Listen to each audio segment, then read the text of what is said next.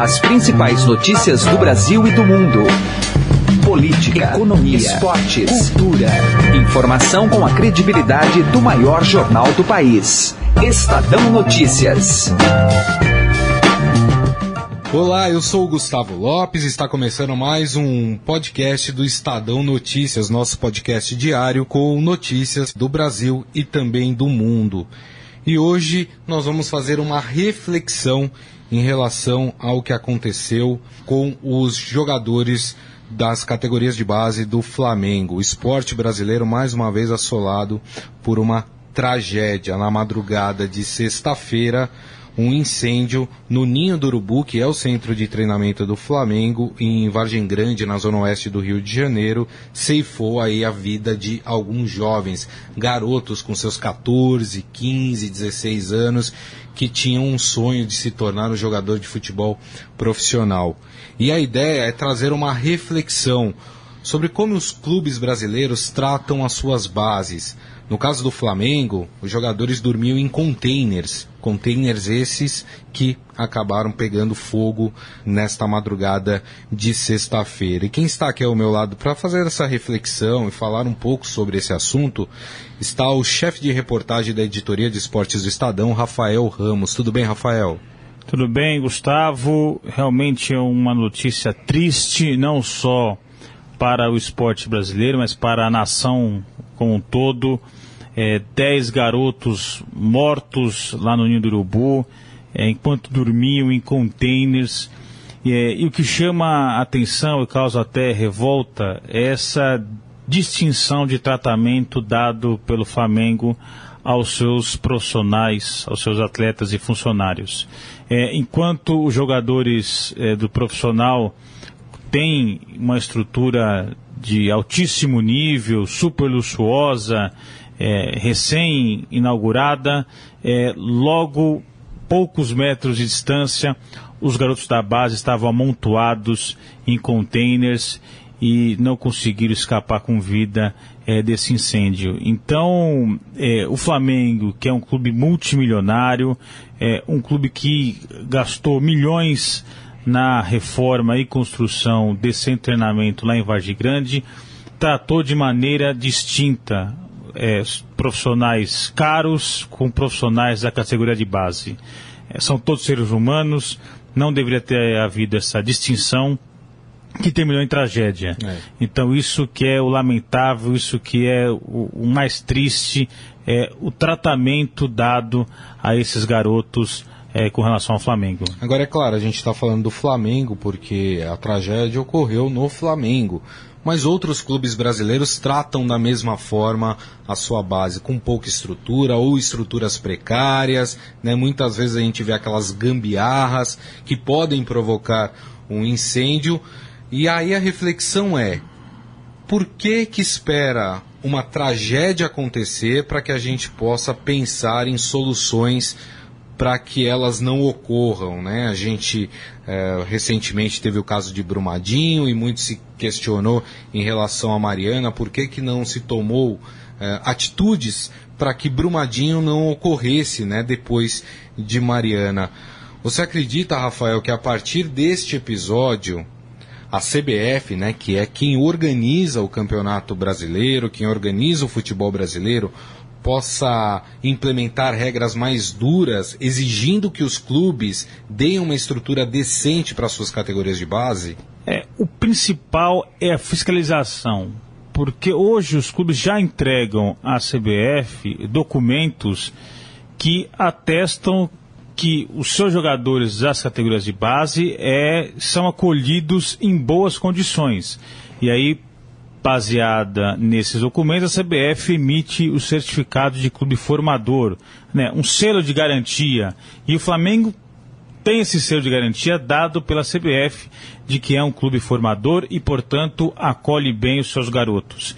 Mas isso é só no papel. Na prática, a gente viu muito bem eh, como os atletas eram eh, acolhidos pelo Flamengo. Eles acolhidos em containers eh, sem a mínima estrutura e segurança eh, em caso de, de incêndio. Então, é, o que falta é uma fiscalização rigorosa, fiscalização e punição. além da parte criminal, a qual a polícia está investigando, para apurar de fato quem são os responsáveis por essa tragédia é, no Ninho do Urubu, também tem que haver punição na área esportiva. É, o clube que de fato não comprovar que acolhe bem os seus garotos, que não oferece uma estrutura confiável aos seus garotos, é, não pode participar do campeonato, não pode a inscrição não pode ser aceita, enfim.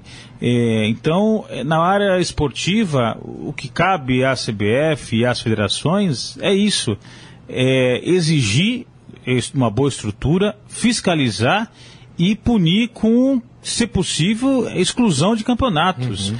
É, porque está falando aqui de 10 vidas, 10 garotos mortos dentro do Flamengo. Isso é um absurdo.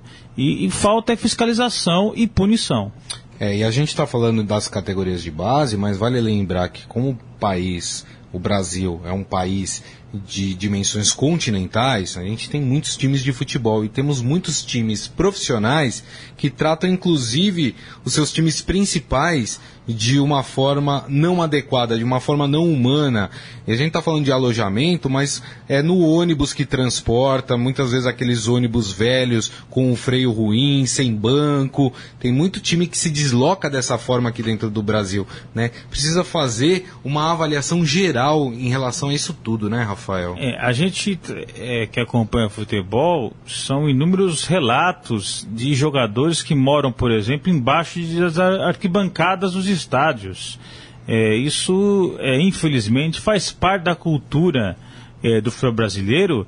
É, garoto de categoria de base morar debaixo da arquibancada. É, o Flamengo fez pior, né? Porque colocou dentro de containers. Então é, é por isso que eu insisto na fiscalização. É preciso saber de fato quais são as condições que esses atletas estão é, são acolhidos pelos uhum. clubes. É, muitos garotos com sonho de se tornar jogadores profissionais, é, de terem aí uma vida de sucesso no esporte, infelizmente acabam aceitando essas condições, é, porque é, não tem outra alternativa. É, os pais, muitas vezes, nem sabem de fato é, como seus filhos são acolhidos por esses clubes. Então, é, é, é uma realidade dura, triste do futebol brasileiro, não só do futebol, é, evidentemente que o futebol é o principal esporte do país, mas temos aí vôlei, natação, basquete, ginástica, é, em outros esportes também há uma carência, uma deficiência no, na assistência prestada aos garotos das categorias de base. Agora, como você falou, além de fiscalização, é preciso ter punição também. Punição também educa, de certa forma, né? Se os responsáveis pelo que aconteceu no Flamengo não forem punidos, os outros não aprenderão. É, não vão temer o poder da lei e os clubes vão continuar mantendo as suas estruturas, principalmente para essas categorias de base, é, cada vez mais precárias, né, Rafael? tem que ter punição no mais alto rigor da lei. E digo punição de prisão, porque foram 10 garotos mortos dentro do clube. Então a investigação tem que apontar ali todas as pessoas que tiveram envolvimento, que foram responsáveis por isso, arquiteto, engenheiro, dirigente, quem quem é que seja que esteja envolvido nesse processo tem que ser punido. É, e punição rigorosa não é só punição na esfera esportiva, não é só multa. O Flamengo tem a previsão orçamentária de ter uma receita de 750 milhões de reais é, nesse ano de 2019. Então, aplicar uma multa é, para o Flamengo, para o clube, não é nada, não vai resolver o problema, não vai servir como exemplo. Então, tem que ser uma punição pesada, rigorosa, cadeia em quem foi responsável pela morte desses garotos. É claro. E a gente se, se consterna aí com a família dos jogadores que acabaram mortos nesse incêndio do Flamengo. Agradecendo aqui a presença do chefe de reportagem da editoria de esportes Estadão, Rafael Ramos, mais uma vez aqui com a gente. Muito obrigado, viu, Rafael? Eu que agradeço pelo convite. Infelizmente, tratando de um tema tão triste como a morte desses garotos, é, mas fica aqui o recado de que esperamos aí punição rigorosa aos culpados. O Estado Notícias fica por aqui. Contou com a apresentação minha, Gustavo Lopes. O diretor de jornalismo do Grupo Estado é João Fábio Caminoto. Mande seu comentário e sugestão para podcast.estadão.com. Um abraço e até mais.